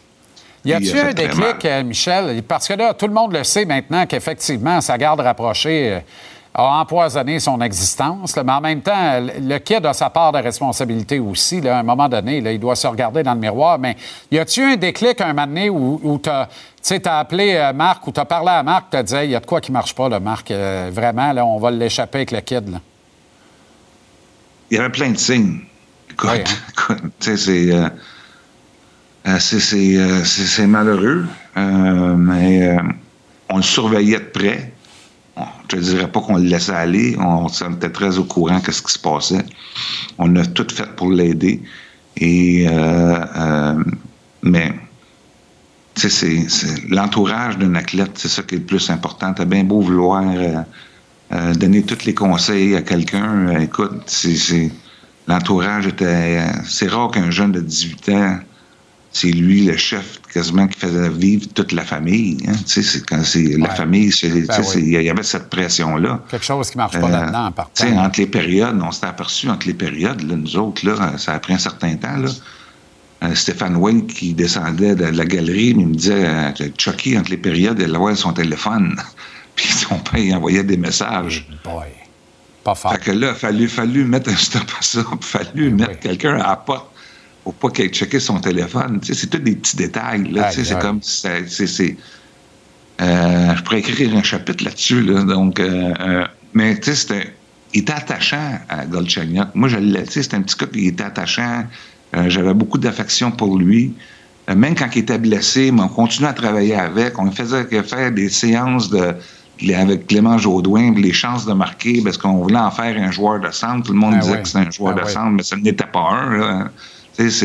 Mais c'est pas dire qu'on le laissait aller. Là. on, portait, on portait beaucoup d'attention dessus, mais comme tu l'as dit, comme tu l'as mentionné, ça faut que ça devienne la personne, puis, puis l'entourage est très important dans ce, dans ce temps-là. Bien, qu'on va se reparler demain exceptionnellement. J'ai bien hâte. Au lendemain du match à Détroit ce soir, puis à la veille du match contre Boston samedi. Mais 30 secondes du coach pour le coach. Il y a un grand absent qui brille par son absence et qu'on aime beaucoup à la fête de Dr. Mulder et des euh, gagnants de la Coupe de 93, c'est Jacques Demers. Ben écoute, euh, Jacques, c'est un ami personnel, c'est une, personne qui, est très proche de moi. Là, c'est, euh, Euh, toutes les fois que je pense à Jacques, que je communique, un- j'ai des nouvelles de Jacques par son frère Michel. Et euh, je lui souhaite tellement malheureux qu'est-ce qui est arrivé. Euh, je souhaite tellement de qu'il reste lucide, qu'il reste quand même. euh, je suis un gars qui regarde la TV, il regarde, il est très au courant de l'actualité. Euh, mais c'est. J'ai toujours dit, puis j'ai jamais eu peur de le dire, que je voulais être, parce que lui, il a ramené la 24e Coupe Stanley, je voulais être le prochain. Puis je disais à Jacques, ça va être moi le prochain qui va ramener la Coupe Stanley. Puis c'était mon challenge, puis il m'encourageait là-dedans. Puis Jacques, c'est un grand ami. C'est le grand absent de la grande journée aujourd'hui pour le Canadien. Merci bien gros, le coach. À demain. Bonne veillée. OK. Salut, mon JC.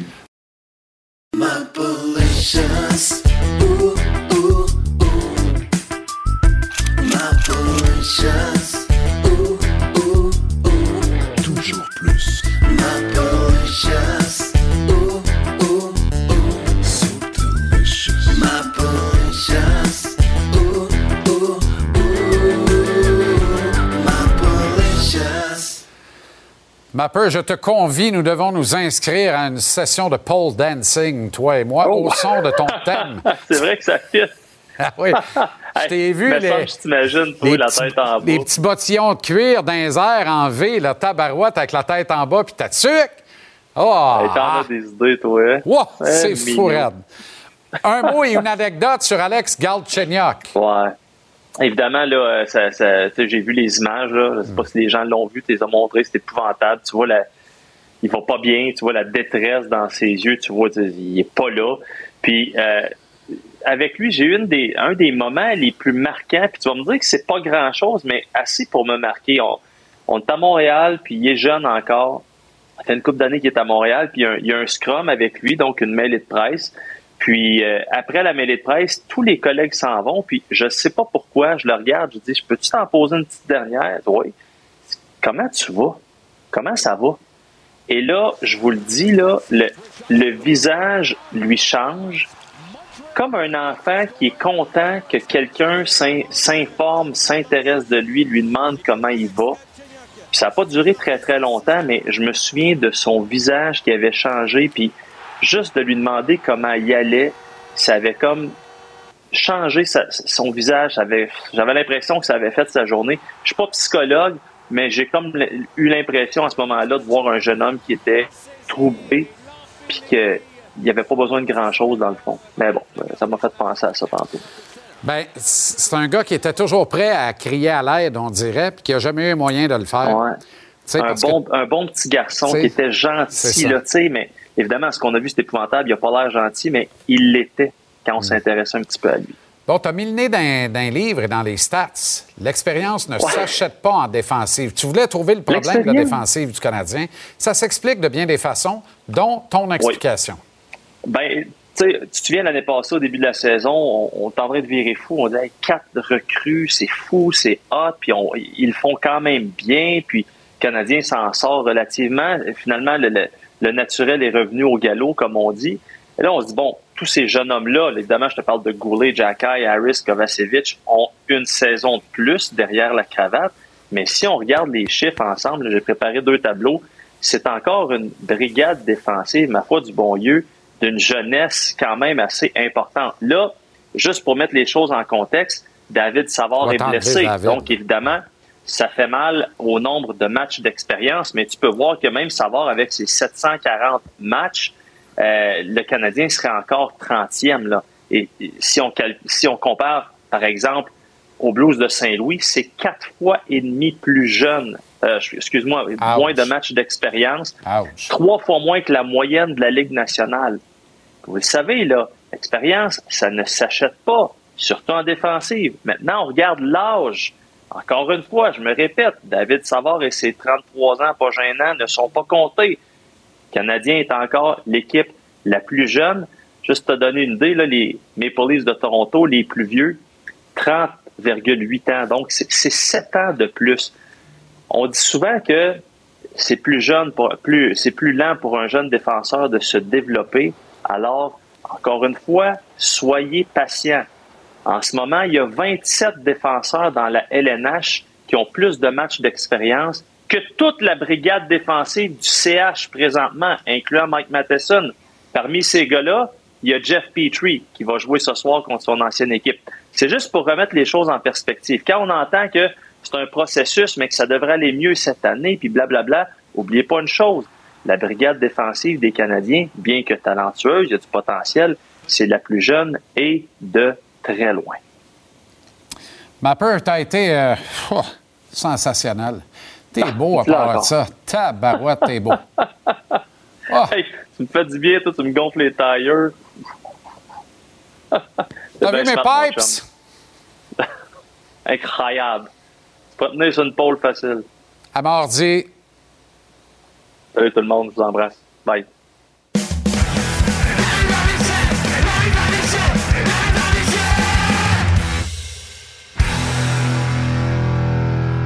Renaud, comment ça va?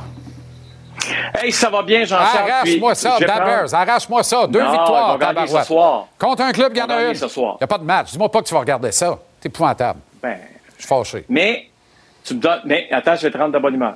Ah, bah, ah donc. Je veux te féliciter. Je sais que depuis un bon moment, les codes d'écoute euh, de ton émission font ça. Explose vers le haut. Très heureux pour nous. Surtout très heureux pour toi, parce que je sais que tu travailles fort, parce que je sais que tu as le cœur à la bonne place. Des fois, c'est le fun en tabarouette quand on est récompensé. Toutes mes félicitations, Jean-Charles. T'es bien fin, merci beaucoup, mais on jouera pas de trompette trop fort, mais Non. oui. Mais tu sais, moi j'ai pour mon dire un grand principe que ma grand-mère m'a dit, les bons gars finissent pas toujours dernier. Puis il y a juste du bon monde sur cette émission-là, en régie, sur le plateau, toi et les autres collaborateurs. Je pense que ça Voilà. s'entend, ça se ressent, les gens passent un bon moment. Modestement, on donne ce qu'on a à offrir, puis ça marche. Merci, euh, Renaud, t'es bien fin. Euh, fait plaisir. On est content pour Mathieu Joseph, parce que... Ben, tu sais, quand on- eh, tu viens tu parler de gens là, qui ont le cœur à la bonne place. là.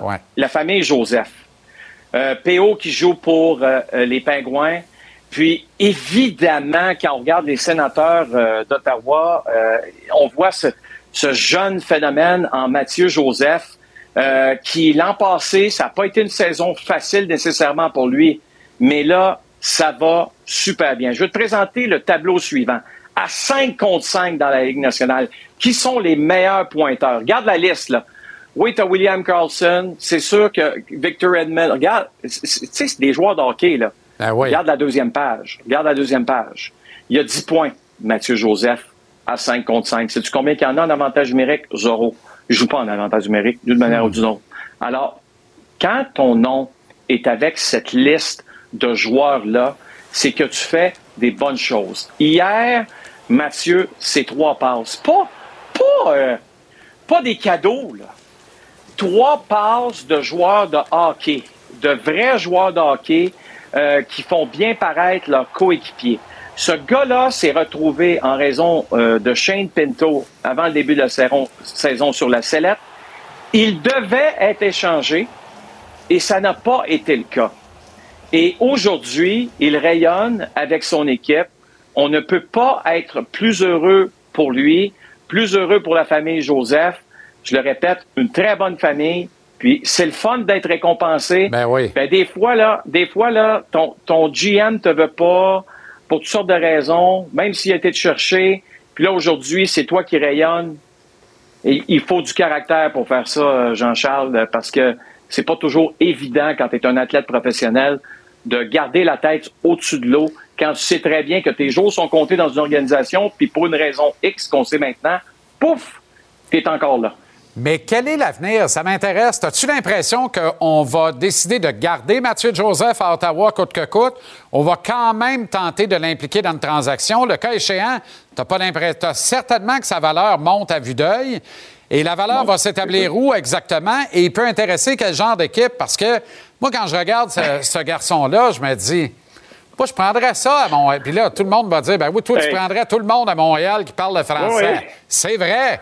Mais on cherche un complément d'objet direct pour Suzuki Caulfield. S'il est capable de filer Tim Stutzer, il doit être capable de filer Suzuki puis Caulfield. Laisse-moi réfléchir. Je pense que oui. Euh, écoute, tu sais, tu as toujours le plafond salarial à gérer. OK? Euh, mais si tu te poses la question, avant le début de la saison, il y a combien d'équipes qui le voulaient? Suis pas sûr qu'on se rend dans les doigts d'une seule main. Aujourd'hui, c'est un autre scénario complètement. Exact. Mais du côté des sénateurs, tu sais, on a le gros bout du bâton aussi avec Shane Pinto, là. Tu sais, je veux dire, lui, il va accepter probablement euh, un salaire qui va être sous les 1 million de dollars pour finir la saison, rendu au mois de janvier, puis on, on va s'assurer de garder tout le monde. C'est ça. Mais, mais, mais qu'est-ce qui va arriver durant la saison morte?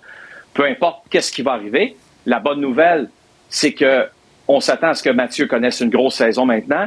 Puis deux, pour les sénateurs, bien Mathieu va avoir plus de valeur, peu importe où il va se retrouver.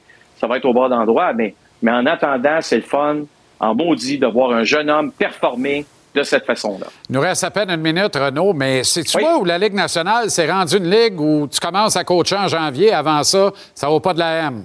Ça sert à rien. Ben écoute, j'ai tellement rencontré de directeurs généraux, de généraux, excusez-moi, ou encore des entraîneurs là, au cours des dix derniers jours à cause de mes différents voyages qui m'ont tous dit la même chose. Tabarouette qu'on doit être meilleur que ça. Je comprends, là, mais tu sais, je- John Tortorella m'a dit quand on était dans la bulle à Toronto, je vais te le résumer en bon français, là, mais c'est une ligue euh, pas de tata, là, mais tu comprends ce que je veux dire. Dans le sens que tellement de jeunes maintenant qui rentrent que c'est difficile. Les buts qui sont accordés, le jeu défensif, c'est extrêmement difficile. Marc-André en parlait il y a quelques secondes comment on, on se retrouve dans une situation où on accorde beaucoup de buts. OK? Écoute le coach des, des, euh, Maple Leafs après euh, le match d'hier soir. We sit here and we celebrate guys who score big numbers and score a ton and all that kind of stuff. We don't talk enough about what we give up. That's the reality. We got to prioritize keeping the puck out of our net. You guys have survived slow starts in the past, though, Yeah. before. Uh, like, do you sense there's an urgency, or do you, or do you sense that maybe the guys are like, well, we've, we've always dug ourselves out of this? Well, half the team is new.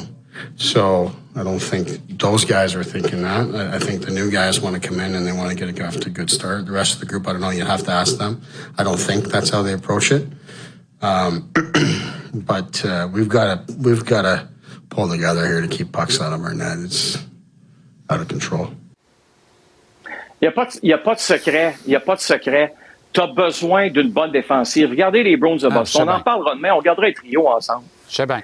Tu sais, si tu n'as pas un bon style de jeu défensif, tu es mort. T'as raison. C'est pas compliqué. T'as raison, mais un coach qui tient des propos pareils est un coach qui est moindrement, pas mal sur la sellette. Mais indépendamment Ben, moi, du je fait l'adore. qu'on- qu'on l'a, qu'on l'a ga- qu'on l'a gardé sous contrat cette mois, effectivement. Ben, je dis pas que c'est pas un mauvais coach. Jusque-là, euh, on va Michel voir la Terrien suite. Ouais. m'a tout le temps dit la même chose. C'est pas ce Ah que ouais. tu me donnes, c'est ce que tu me coûtes. Merci, Renaud. À demain. Salut, Jean-Charles.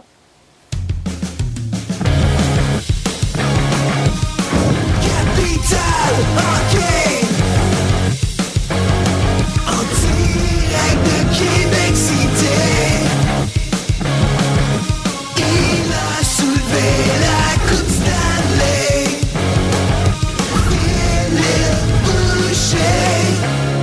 retour en Floride, comment ça va, le grand fil? Très bien, merci, toi. Maudit chanceux. Bon, en Oui. 93, tu étais jeune défenseur. Tu as juste passé Oui. proche d'affronter le Canadien en série, puisque les Sabres ont été une des victimes du CH. Oui, euh, 4-0, je pense, en deuxième ronde que Montréal avait gagné. Écoute, ben oui, j'avais été retourné junior majeur euh, avec les Bisons de Granby. Si je me trompe pas, c'était le jour de la Saint-Valentin, le 14 décembre. J'ai joué un match le 15 décembre. J'ai été échangé à Laval, mais on m'avait dit, s'il te plaît, va à Granby, reste à Granby, puis on va te ramener les séries, puis tu vas jouer avec nous autres. C'est ce que John Muckler m'avait dit. Moi, j'avais plus ou moins cru. J'avais décidé de vouloir jouer un petit peu plus. Fait que je suis allé jouer pour Bob Hartley et Michel Terrien euh, à Laval. Mais écoute, c'est- des beaux souvenirs quand même. Tu sais, euh, même si j'appartenais au Sable de Buffalo. On suit au Québec. Mon club, c'était les Nordiques. Les Nordiques, ils ont battu en première ronde 4-2. Mais on suivait le Canadien de Montréal. C'était le fun de voir ça. C'était le fun de, de voir le, le, le- le momentum que le Canadien est allé chercher. Une si jeune équipe, des jeunes joueurs. Écoute, je pense que c'est ce qu'on veut voir. Un Canadien est allé en finale il n'y a pas longtemps. Mais bon, c'était dans une bulle. La ville n'a pas vibré à la hauteur de ce que ça aurait dû être. Mais c'est des beaux souvenirs. Je pense que n'importe qui qui joue au hockey dans ce temps-là, les petits bonhommes au hockey mineur, petites filles qui jouent au hockey, ou même moi qui étais rendu un professionnel, a vécu ça. Euh, on l'a vécu de toutes sortes de manières. Oui, parce qu'ils ont, ils ont, ils ont battu des sortes de Buffalo. Puis après ça, ben, il y a des joueurs que, que moi j'aimais beaucoup, comme Éric Desjardins, qui jouait pour le Canadien. Fait que c'est, c'est une belle histoire. Puis je suis content de voir qu'ils sont célébrés ce soir. là. Dej qui en a marqué trois dans un même match, défenseur droitier comme toi. De quoi d'inspirant, probablement? Ouais. C'est bizarre, right? Moi, écoute, euh, il y a quoi? Moi, je trouve que c'est un des, c'est un des joueurs québécois qu'on parle le moins qui a eu une grande carrière. On parle de 1140 quelques matchs dans la Ligue nationale, 170 matchs en séries éliminatoires. On parle jamais de lui comme les grands Québécois. Là, Ben oui, semble on n'en parle pas assez. Puis ce a, oui. Tu sais pourquoi on parle pas de lui? Ça fait son affaire de même. Il veut pas qu'on parle de lui. Ben, J'ai jamais vu ça. Entièrement d'accord, mais on peut en parler ce soir. Puis Ben je pense oui. que tout le monde se souvient qu'est-ce qu'il a fait là. Écoute, moi je m'en souviens. Puis deux ans après, je pour les Kings de Los Angeles. Les autres aussi s'en souvenaient, que ce soit Wayne Gretzky, Marty McSorley, Gary Curry, ils se souvenaient très bien d'Éric Desjardins, un jeune défenseur. Puis de voir qu'un gars, tu sais, moi je connaissais pas beaucoup le hockey junior. Je suis arrivé à Granby, j'ai entendu beaucoup d'histoires sur lui, comment il était bon. Puis de le voir arriver à un jeune âge dans la Ligue nationale, de performer comme il l'a fait, de pouvoir faire la différence euh, comme il l'a fait. Moi, c'était inspirant pour plusieurs jeunes défenseurs au Québec. Quand tu as joué avec McSorley, qu'est-ce qu'il t'a raconté par rapport à l'histoire de la courbe du bâton de 93? Ouais, lui, euh, lui, il disait pas grand-chose, mais je te. Écoute, à pas mal aux deux, trois games, il y en avait un qui disait Marty, t'as-tu mesuré ton bâton avant de commencer ce soir? Puis là, c'était deux ans plus tard. Puis des fois, c'était à la blague. Des fois, c'était des fois, c'était des gars comme moi, des nouveaux qui le disaient à la blague. Puis des fois, c'était des anciens qui ont réalisé que c'est un peu ça, sans enlever du crédit euh, aux Canadiens de Montréal, mais pour les gens qui étaient à Los Angeles, pour les joueurs qui étaient là, les joueurs qui ont passé si proche de peut-être toucher une Coupe Stanley, c'est ça, selon eux, qui l'ont coûté. Puis il y en a qui étaient... Quand ils disaient la blague, là, c'était, il y en a qui étaient encore amers là, de, de, ce- de sais, c'était, c'est pas compliqué là. là. là, on les mesure plus les courbes, là, mais t'avais juste à faire attention. T'avais juste le Canadien ont été critiqués un petit peu pour ça. Ils ont bien fait, ça faisait partie des règlements. Puis Marty a payé la note, il l'a payé assez cher là, aux yeux de ses coéquipiers en tout cas. là. Quatre défaites de suite le Canadien. On envoie Caden Primo contre les Wings sur la route ce soir. Tes observations, ton éclairage, euh, qu'est-ce que ça te dit, toi? Tu as été surpris d'apprendre ça? Oui, un peu, honnêtement. Moi, j'aime, tu sais, c'est pas André Dourini qui disait, euh, c'est pas une ligue de développement. Si tu peux pas nous aider à gagner une game, ben, il faut pas que tu sois dans l'alignement. Je dis pas que Caden Primo peut pas nous aider, mais j'aimerais ça que le Canadien mette l'alignement sur la glace à chaque soir pour essayer de gagner. Puis qu'est-ce qu'on va faire sur la route ce soir? Ben, comment qu'on peut jouer ça? Pour aider Primo, un jeune gardien de but, on peut-tu jouer une game de route? On peut-tu essayer de gagner 1-0, 2-1? On peut-tu garder les choses simples? Si Détroit sort tempête, qu'est-ce qu'on fait? Deux, trois icing, on envoie la rondelle à l'autre bout. On n'est pas pressé, on n'est pas ici pour donner un spectacle. On est ici pour récolter deux points. On est ici pour bien jouer défensivement. Vous en avez parlé en long et en large depuis tantôt. Est-ce que le Canadien pourrait bien jouer défensivement? Moi, j'aimerais ça voir ça. C'est ça, bloque des shots, investis-toi, donne-toi pour essayer de gagner des matchs. Moi, j'aimerais ça. Oui, le processus, il est le fun. La manière de faire les choses, c'est ça qu'il faut que tu mettes l'accent dessus. Mais est-ce qu'on pourrait tout faire pour gagner des matchs? J'aimerais ça voir ça parce que Kaden Primo est la réponse pour gagner ce soir. On le saura dans quelques heures. là. C'est incroyable qu'on s'interroge sur la pertinence ou non de tout faire pour gagner des matchs. On va se laisser là-dessus, Phil. Merci. Excellente soirée et à demain pour la dernière de la semaine. À demain.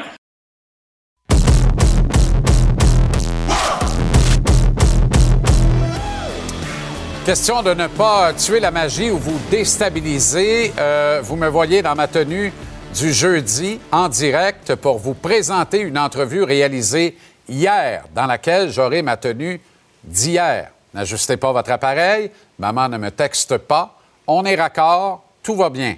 C'est qu'il fallait respecter l'embargo de l'annonce de la venue du UFC à TVR Sport et à la fois respecter l'horaire très chargé du combattant de combat ultime, Johan Lenus de Varennes, qui nous a accordé une riche entrevue.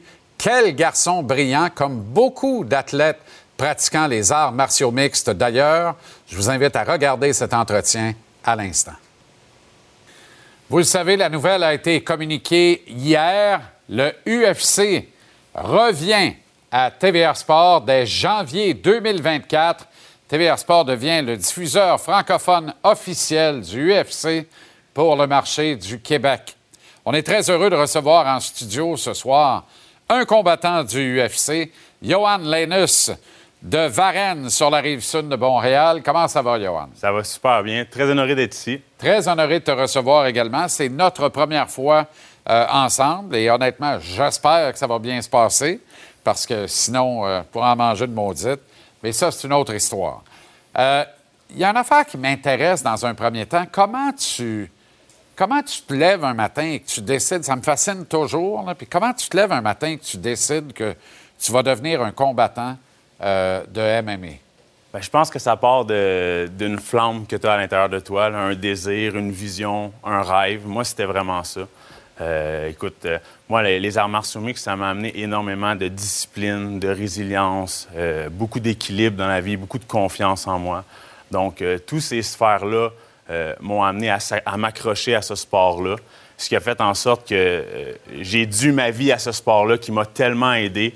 Donc, euh, je me suis lancé à 100% dans les arts martiaux mixtes, puis euh, très reconnaissant de ça. Ça a changé ma vie, puis je vis de mon rêve maintenant. Donc, Et si ça n'avait pas été ça, ça aurait été quoi? Qu'est-ce que ça t'apporte? Qu'est-ce que ça a fait? Quand tu dis ça change ma vie, j'entends quasiment ça sauve ma vie. Ben écoute, tu sais, moi, à la base, j'étais un joueur de hockey. Puis euh, au hockey, je me battais énormément. Donc, il y a eu un temps où est-ce que j'ai dû faire des choix. Euh, clairement, je n'allais pas devenir joueur de hockey professionnel. Donc, je me suis lancé dans la boxe. Euh, mon père, très jeune, m'a inscrit dans un club de boxe. Puis vraiment, j'ai trouvé une, une certaine passion là-dedans. Puis je suis quelqu'un de très compétitif. J'ai une hyperactivité. J'avais besoin de canaliser mon énergie de manière positive. Puis les arts martiaux m'ont vraiment accueilli les bras ouverts. Donc vraiment, je me suis lancé là-dedans. Puis euh, Dieu merci, euh, c'est- que du succès que ça m'a apporté. Tu as un dossier de 9 et 2, mais tu as combattu quatre fois en UFC où tu joues 500, disons ça de même pour ouais, paraphraser. euh, Pour utiliser une analogie, une analogie de hockey, tu as deux victoires et deux défaites. Tu seras dans l'octogone au UFC 297 qui sera présenté en janvier à Toronto et à TVA Sport. Euh, comment tu vois la suite avec cette gigantesque organisation-là? Euh, écoute, pour moi, c'est un rêve qui devient réalité. Comme euh, tu l'as mentionné, moi, quand je suis arrivé à l'UFC, j'étais invaincu. J'avais huit victoires, aucune défaite, six victoires par KO, cinq KO au premier round. J'étais un finisher. Je suis quelqu'un qui termine ses combats assez rapide. Donc, vraiment, arriver dans l'UFC, tu sais, quand tu fais face au succès puis que tu goûtes au succès, euh, c'est un couteau à deux tranchants. Le succès, c'est super. Par contre, des fois, on s'assit là-dessus. On s'assoit puis on se dit, écoute, ma formule fonctionne, ça va bien. Puis moi, j'ai fait face à un mur quand je suis rentré à l'UFC. Je me sentais inatteignable, je me sentais invincible. Puis écoute, euh, je suis retombé sur terre assez rapidement. Comme tu l'as dit, euh, j'ai perdu mon premier, j'ai gagné mon deuxième. Puis là, c'est on and on, tu sais, on et off. Donc, vraiment, euh, ça me fait remettre les perspectives. J'ai tout remis en perspective. J'ai dû faire beaucoup de changements. J'ai changé mon équipe, j'ai changé mon entourage, euh, j'ai dû faire des ajustements, chose qui est très difficile à faire parce que dans le monde des arts martiaux, ce qu'on veut, c'est être fidèle à notre équipe, commencer en bas puis monter jusqu'en haut avec notre équipe. Par contre, c'est pas nécessairement la formule qui va t'amener à gagner. Et là, tu es retourné avec Lévi Labrie, ton coach Oui. de striking. ça? Exactement, avec Lévi, qui est mon coach en chef, qui est mon coach de striking. Euh, on a vraiment un dossier là, ensemble. On a 10 victoires, une défaite, si je compte mes amateurs, aussi mes combats amateurs. Maintenant, je m'entraîne à temps plein au H2O puis au Tristar à Montréal. Ça m'amène énormément de sacrifices. C'est trois heures de route à faire par jour parce que moi, je viens de la rive sud. Je me lève le matin à 5 heures pour partir, pour pas pogner le trafic. Mais j'imagine que tu obtiens beaucoup plus d'adversité dans ces gyms-là. Exactement, c'est le jour et la nuit à comparer à mes routines d'avant. Euh, Puis, euh, c'est pas juste physiquement, ça m'amène à être mieux mentalement, émotionnellement, beaucoup plus de confiance qui rentre. OK. Euh, Est-ce que tu crains l'inactivité, la longue période d'inactivité? Ça va être 11 mois hors de l'octogone pour un combat actif en janvier. Dernière fois, tu perds par soumission. Euh, C'est en février dernier, sauf erreur. Oui, contre Mike Mellott. Exact. Est-ce que tu crains cette inactivité-là? Le stress de la cage, c'est quelque chose qui existe, oui. Je le crains pas parce que moi, depuis mes débuts, je me suis battu aux 2-3 mois, aux 3-4 mois si on compte ma carrière amateur. J'ai eu une ascension extrêmement rapide. Ça fait seulement 7 ans que je suis dans les arts martiaux mixtes, puis je me suis rendu à l'UFC. J'ai été très actif.